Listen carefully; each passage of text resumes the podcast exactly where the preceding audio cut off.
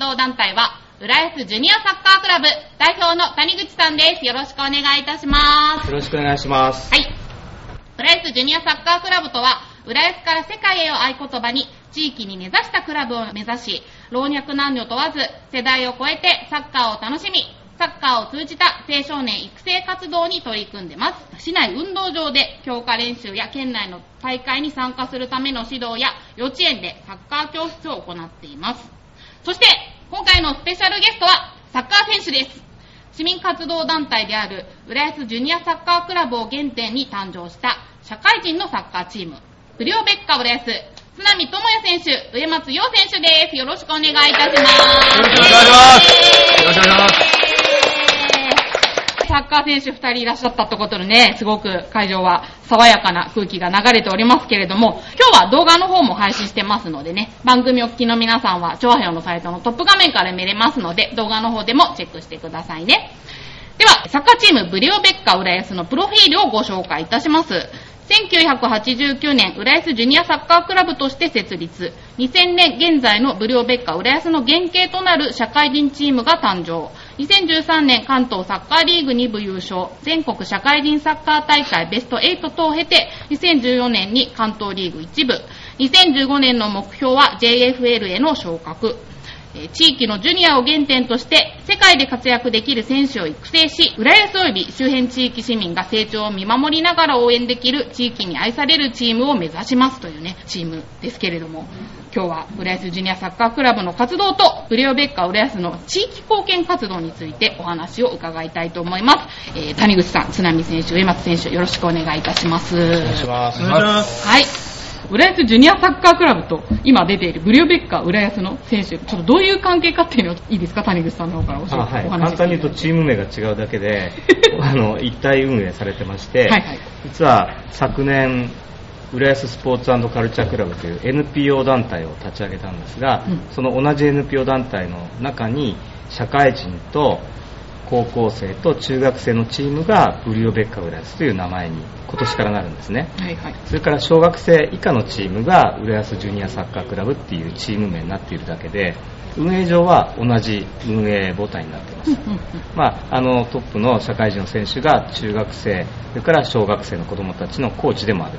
ということですね、うん、市民活動という活動としては子供たちにサッカーを教え教えるとてるっていう,、活動を浦安ジュニアサッカークラブとしてやっていまやっすているということですね、えージュニアサッカークラブの浦安から世界へを合言葉にってねあるんですけど実はね我々のラジオ局も浦安から世界へ発信というねそういった言葉を合言葉にねしているっていうことであ気が合うなってちょっと思ったんですけどうちのラジオはインターネットで聞けるんでまあね、浦安から発信するけど世界のどこでも聞けるよってことなんですけど、ジュニアサッカークラブはどうしてこれが合言葉なんでしょうか？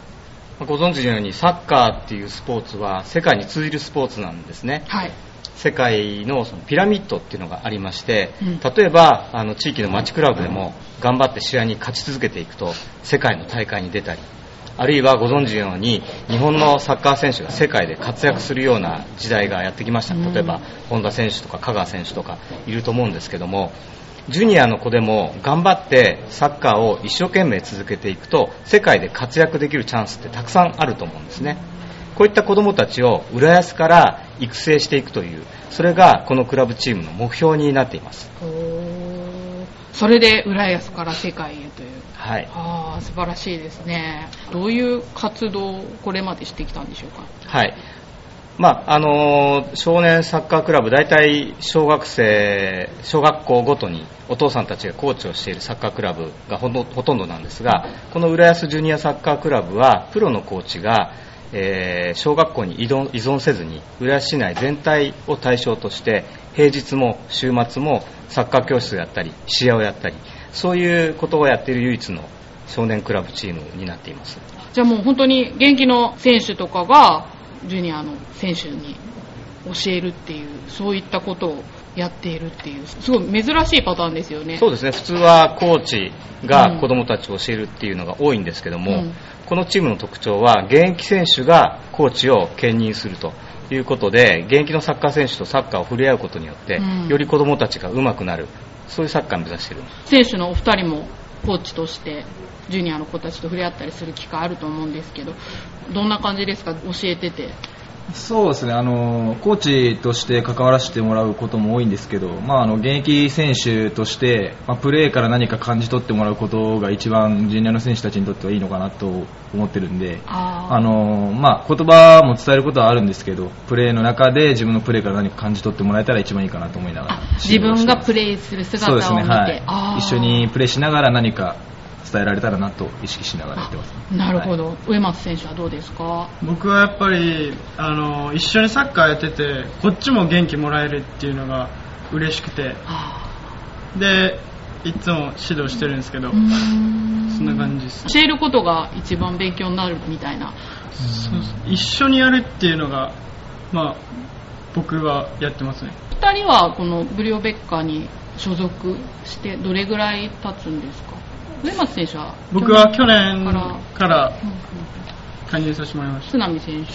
自分はあの前身の浦安ジュニアサッカークラブってトップチームの名前だったところにあのユースチームここ1年生の頃から所属させていただいてもう浦安このチーム入って11年目になります。あ、はい、じゃあもうベテランさん。一応このチームの中ではベテランの中に入れていただいて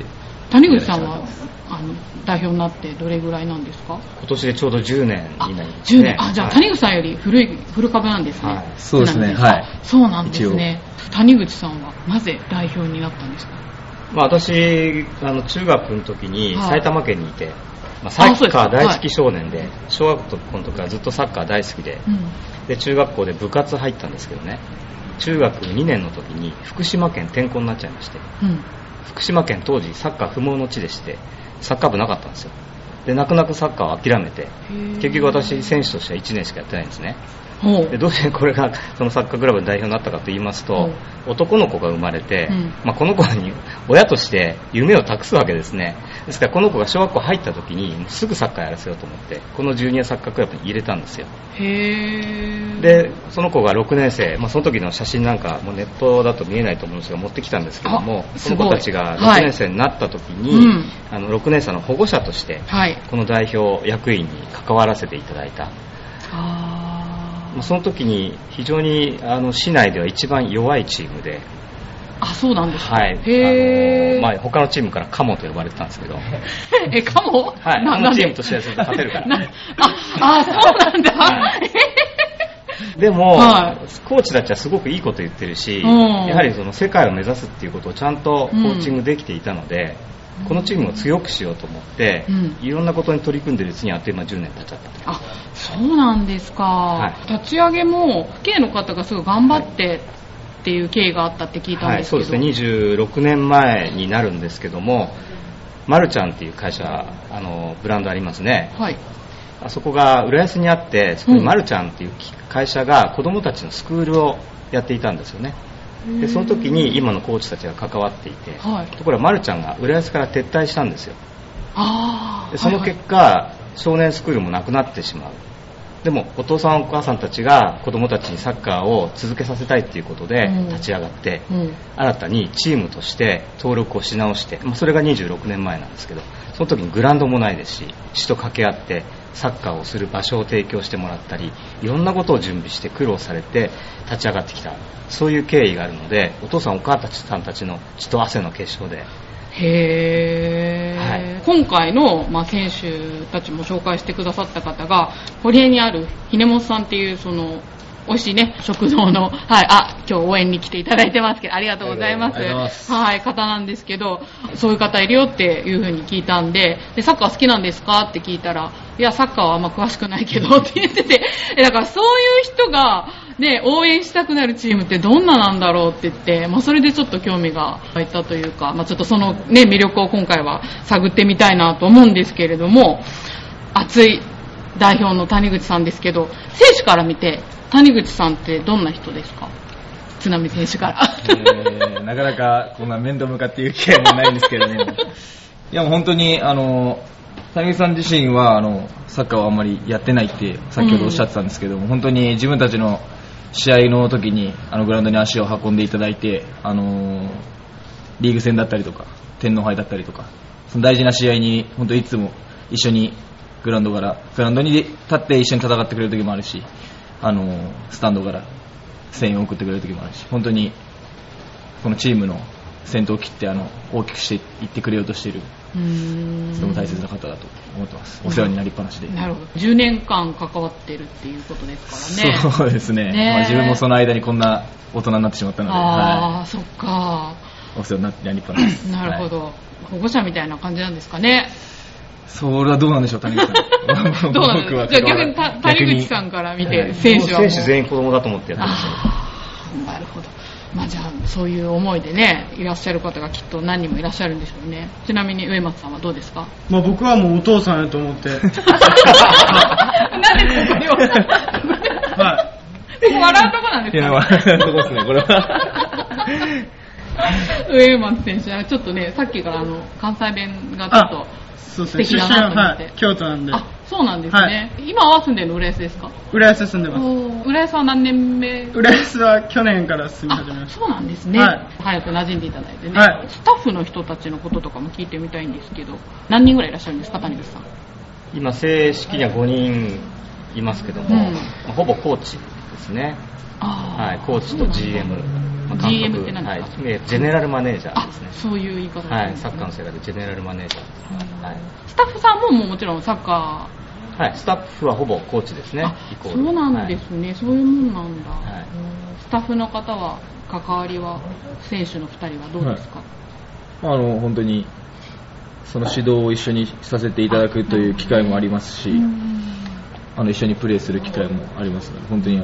同じチームでサッカーをする仲間だと思って、いつも一緒に勉強させてもらってます。ジュニアのメンバーについても聞きたいんですけど、ジュニアはどういう感じの子たちが多いんですかね？あじゃあ、上松さん。た。いややっぱり、サッカーやってるからですかね、やっぱみんな明るくて、もうどんどんどんどん接してきてくれて、そうですか。だから僕去年から入ったんですけど、はもうもうすぐに馴染めたっていうのが僕の印象ですい。ね。もう向こうから絡んでくれるっていう感じでいつも接してもらってます。あそうなんですね選手がコーチをやっているっていうところで私のその小さい時のサッカークラブに所属している子とかはやっぱり教えてくれるのがもう誰かのお父さんとか そういう感じだったんでなかなかね選手に直接教わる機会っていうのはね多分珍しいんじゃないかなと思うんですけどこのジュニアサッカークラブはそれが特徴だって先ほど谷口さんおっしゃってましたけど、まあはいそうしたことによって生まれる効果っていうんですか、はい、そういうの。象徴的なことが去年ありまして、はい。天皇杯という、まあ、日本一の頂点クラブの頂点を決める大会があるんですけど、高校の部活以上のチーム全部参加することができるんですね、で千葉県確か240チームぐらいあるんですけどそこで勝ち抜いて1位になって全国大会に出たわけですよ。それで、まあ、1試合目はとえーっとえー盛岡の J リーグのチームとはい。対戦して勝って、えー、そうなんだ。はい。それで翌週に浦和レッズとはい。対戦をしたんですけども1万4000人ぐらい観客が入った中で1000人浦安から応援が来まして多くの子供たちが応援に来てくれたわけですよね。で子供たち何て言って応援してるかっていうとコーチ頑張れって言って応援してるんですよ。何々選手頑張れとか上松選手頑張れとか友谷選手頑張れとかっていうのは普通だと思うんですけど、はい。子供たちはコーチ頑張れ。友谷コーチ頑張れとか書いた紙を持って応援してるんですね。何が起こるかと言いますと、はい。選手手抜けませんよねだって自分が教えてうん。子供たちがうん。みんな応援に来てて、はい。その中でいい加減なサッカーやったらダメでしょ。だから浦和の選手より浦安の選手の方が走ってましたから。あ、そうですか。はへー。これも相乗効果ですよね。あ、なるほど。はい。それからキャプテンの清水光也選手がはい。大怪我をしてで自分たち彼は5年生のコーチをしてるんですけどもこの5年生のチーム千葉県で3位になったんですね去年。はい。でその大会に清水選手が怪我をしているので病院に入院をしていてコーチなのに監督なのに行けなかったんですよ、はい。と子供たちは清水選手のために頑張るって言ってえ必死になってサッカーやって今までそんな強いチームだと思いませんでしたけど千葉県で3位までなったんですよ。これはすごい相乗効果だと思うんですよねお互いのね。あ、なんかそれ聞くだけでちょっとうるっときちゃいますね。ああ、そういう感動を呼んでるんですね。先ほど上松君あの選手から子供たちから力をもらってるって言ってるのはそういうことですよね、選手のお二人も自分が教えてるからっていうプレッシャーも感じながらプレーをするっていうそんな感じなんですか、はい。はい。選手にとってもいいっていういいいあそうですか。じゃあですねじゃあまた谷口さんに、えーじゃあこの活動をやっていく上で、まあ、市民活動じゃないですか。これをやっていく上で大事にしていることって何ですか？はいあのまずブリオベッカという、まあ、トップの社会人のプロを目指している選手たちと子供たちが一緒にサッカーをやる、まあ、これは何を目指しているかというと子供たちが一流の選手になるように、まあ、特にこれは大人になってから一流になるように時間をかけて育ててるんですけども、うん。一流の選手と触れ合うことによって一流になっていくそういう場を作ってるっていう自信があります。うん。ただサッカーって苦しいもんじゃないので先ほど上本君言ってましたけどみんな非常にこう人懐っこくて楽しいって言ってましたがサッカーは楽しいんだと。楽しむもんだっていうことを常に子供たちに感じてもらえるようにそんなあのスクール活動っていうのをやってるんですね。ですが、まあ、勝つことよりもむしろ成長すること楽しむこと。で子供たちのスクールなので親子の会話のきっかけになること例えば試合終わって今日こうだったねとか今日練習どうだった？とかそういうことが夕食の中で会話になっていくと思うんですよ。そういう親子の会話なんかもこの活動を通じてもっともっと増えていけばいいかなというふうに思っています。保護者の方の応援もすごいですよね。そうですね。ね。あの子供たちが応援すると当然お父さんお母さんも一緒に来てくれますしうん。選手の応援もしてくれますしん。そういう一体感がありますよねそんな感じで活動していて良かったこととか嬉しかったこととか、まあ、ちょっと月並みですけれどもじゃあちょっと選手の方に聞いてみようかな。活動してて嬉しかったこと。辛かったことでもいいんですけどなんかエピソード教えていただきたいんですがどうですか？まあ、やっぱり嬉しいっていうのは、まあ、そういう子供たちの代表としてあの試合っていう舞台に立たせていただいいただく中でやっぱり勝った時に、まあ、子供たちはすごい笑顔でサインくださいだったりとかあのナイスプレーでしたとかそういう言葉をかけてくれるのは本当このクラブの大事な特徴だと思ってますし、まあ、自分がこのクラブにもう11年選んで居続けるっていうのも、まあ、そういう大きな魅力がある部分が大きいので毎試合毎試合そういう幸せを実感しながらやらせてもらってます。上松選手はどうですか？僕はやっぱりその試合の後とかにナイスゴールとか言ってもらえるのが嬉しいんですけどやっぱ次その試合で僕が活躍できない何もできなかった時にヨウコーチ何もできてなかったねみたいな感じのポロッと言われることもあるんですよ。でやっぱプレッシャー感じながらやっぱ試合でできてますね。やっぱ見に来てくれるまあでもそれが自分にとって、プラスに、はい、なってるとは思っているんですけど、はい。でもなんか上松選手はなんかすごい愛されキャラなんですか？なんか。どうなんですかみんなにいじられキャラなんですか？あまあまあまあいまままあまあまあまあ。いじいじられいじられいじりって感じ触れない方がいいですか？はい。いやいや、全然、大丈夫。です全然大丈夫です。あ、そうですか。なんかね、楽しい方だな。あの、この後ね、ブリオベッカのことを掘り下げて聞く番組に移りますので、ちょっとその時にまたいろいろ聞いてみたいと思いますが、谷口さんは？はい。私自身の嬉しかったこと、まあ、辛かったことっていうのは、はい。やはり場所がないんですよね。小学校に依存しているわけでもないのでで今は浦安はサッカーの街って言ってもいいんじゃないかっていうぐらいサッカーのコートとかグラウンドがたくさんあるんですけど当時20年前とか私が代表になってもそうですけどもほとんどない状態でサッカーの場所がなくていろんな場所を借りながらスクールをやってきたっていう、まあ、この時が一番大変だったんですけど、うんまあ、その時に1年生の頃からずっとやってきた子が今はブリブリオベッカのトップ選手として将来プロを目指す選手として活躍している選手が出てきたんですねへー。こういった子供たちがどんどん育ってきてこのチームブリオベッカに入ってきてこれからまたもう彼だって世界を目指してほしいんですけどそういう選手に育っていって試合に出て得点を上げたりそういうのを見ると非常にこう嬉しくてこれがまあ代表やってるあの良さかなと思っていつも見守っているんですけど。うん。これがね、すごく興味深くてですね、女子のスクールもあるって聞いたんですよ。はい、あのはい。女子だけではなくて、はい。浦安市のサッカーをやってる子どもたち全員を対象にしたワンコインのサッカーアカデミーっていうのをやってましてこれは浦安ジュニアサッカークラブに入ってない子どもたち対象になってます、うん。まあ、基本あのワンコインっていうのは場所代だとか照明代っていうのは少しお金かかりますのでそれを子どもたちに500円負担していただいてで誰でも浦安市民の子どもであれば参加をできるアカデミー活動これを NPO 活動の一環としてやってるんですね、うん。その中に小学生の女子のスクールも、まあアカデミーもありますこのお二人のような選手から教えてもらえるっていう、はい、そういう。の選手を教えてますしアカデミー、まあ、今次回の女子のアカデミーは、えー津波智也さんのお父さんのえ？元日本代表のえ？津波聡さんもはい。参加をして、はい。子供たちにサッカーを教えるんですね。すごいですね。そうですか。まあでもすごく間口が広いですよね。はい、このあの団体もっと広げて言いますと、はい幼稚園以下の子供たちからうん。小学生、中学生、高校生、社会人、女子はアンダー15、これはあの中学生の女子のあのチームがあるんですが、浦安サッカー協会が主催しているところの運営を委託されてやってます。それからお母さんチームあります。お母さんチーム、はい。あそうなんですか、はい、ぜひ入ってください。女性の、まあ、おはい母さんっていうと語弊がありますけど、女性の、はい。まあ、20代以上の女性が、あの参加をする、今、まあ、はいメインが、もともとこの少年サッカーのお母さんから始まった、あの、チームなんですね。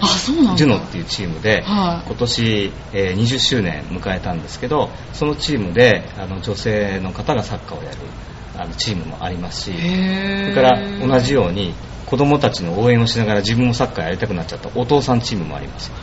あそうですか。これだけのあの幅広いチームを持っているのは日本でも数少ないと。思う、本当ですね、はねえ私全然運動できないんですけどそういう人でもできるんでもちすかろんもちろん。本当ですか、はいぜ知りませんよ、はい。そうなんですね、あでもすごく本当にじゃあ幅広く地域に根ざした、はい。活動をされておられるということで、えっとでは浦安ジュニアサッカークラブさまざまなイベント等もやっておられるということなんですがなんか募集等告知とかもしあれば。まあ、先ほど言いましたけども一つは浦安ジュニアサッカークラブっていうのはスクール活動でこちらは、えースクールとそれから夏休みとか春休みとか冬休みはキャンプそういったものをやって育成活動をしています。それと週末大体試合があってその試合に選手たちが出る。この浦安ジュニアサッカークラブのメンバー随時募集してまして、まあ、ポイントは浦安ジャあのジュニアサッカークラブで登録して試合に出なくても他にもたくさんチームあるんですけども他のチームに登録していても平日のスクールに来ることができるので、はい、ぜひ参加していただいて、うん。サッカー磨いていただいて自分のチームでその磨いた力をどんどん発揮してもらいたいなというふうに思いますもう一つはアカデミーですね、はい。あの誰でも参加できるアカデミー活動週3回ぐらいやってますのでこれはワンコインで参加できるのでアカデミー入っていただいて面白いなと思ったらスクール入っていただいて、まあ、そういうことをぜひ子どもたちにもあの参加いただきたいなと。それからサッカーを見る方の方ははい。まあ、ブリオベッカー次の番組に出てくるんでそれはそれであの後に回しますけども子供たちのサッカーの試合ってすごく面白いので週末大体明美球技場でサッカーの試合やってますからはい。ぜひ足を運んで子供たちがもう本当に笑顔でやってるサッカーの姿っていうのを見ていただいて元気もらってください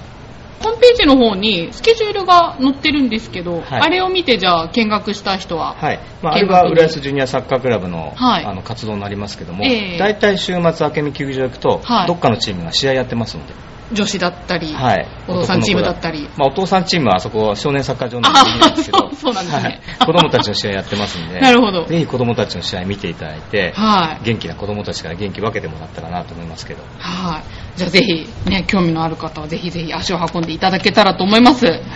では最後にですね、番組をお聞きの皆さんに谷口さんの方からお伝えしたいことがあれば。はい。えーまあ、浦安先ほどサッカーの街になってきたんじゃないかなっていうふうに言ったんですが実は非常に多くのサッカー競技場ができてきてます。それはまあ高校もありますし大学もありますね。明海大学もサッカー部も非常に強いんですよ。ああ、そうなんですか。はい。素晴らしいグラウンドをお持ちですし、はい。それから浦安市もサッカーに力を入れていて今度陸上競技場が4月にオープンするんですね。前浜にあるあの運動公園があるんですけどもそこでブリオベッカも公式戦をこれからやっていきますし。公式戦を浦安で？はい、浦安でホームゲームをやります。はい。大体あそこは客席で1000ありますしそれからまあ立ち見でも1000人ぐらい入れるんじゃないかなと思うんですがそこでまあ子どもたちたくさんの人子どもたちにいいサッカーを選手たちが見せるっていう機会をようやく浦安で実現しましたのでみんなでサッカー見て元気をつけてまたあの自分たちの次の、まあ、大体仕上げ日曜日ですからね月曜日頑張って仕事できるようなそんなあの皆さんに元気を与えていきたいなと思いますのでぜひサッカー少年だけじゃなくてトップチームを見に来てください。ありがとうございます。では、そろそろ時間ですので、町子浦安はこの辺でお開きにしたいと思います。浦安ジュニアサッカークラブはホームページでも検索できますので、調和用のホームページの方にリンクしておきますのでね、興味のある方はぜひそちらもチェックしてください。ということで、浦安ジュニアサッカークラブから代表の谷口さん、ブリオベッカ浦安からは津波選手、上松選手でした。ありがとうございました。ありがとうございましたありがとうございましたそして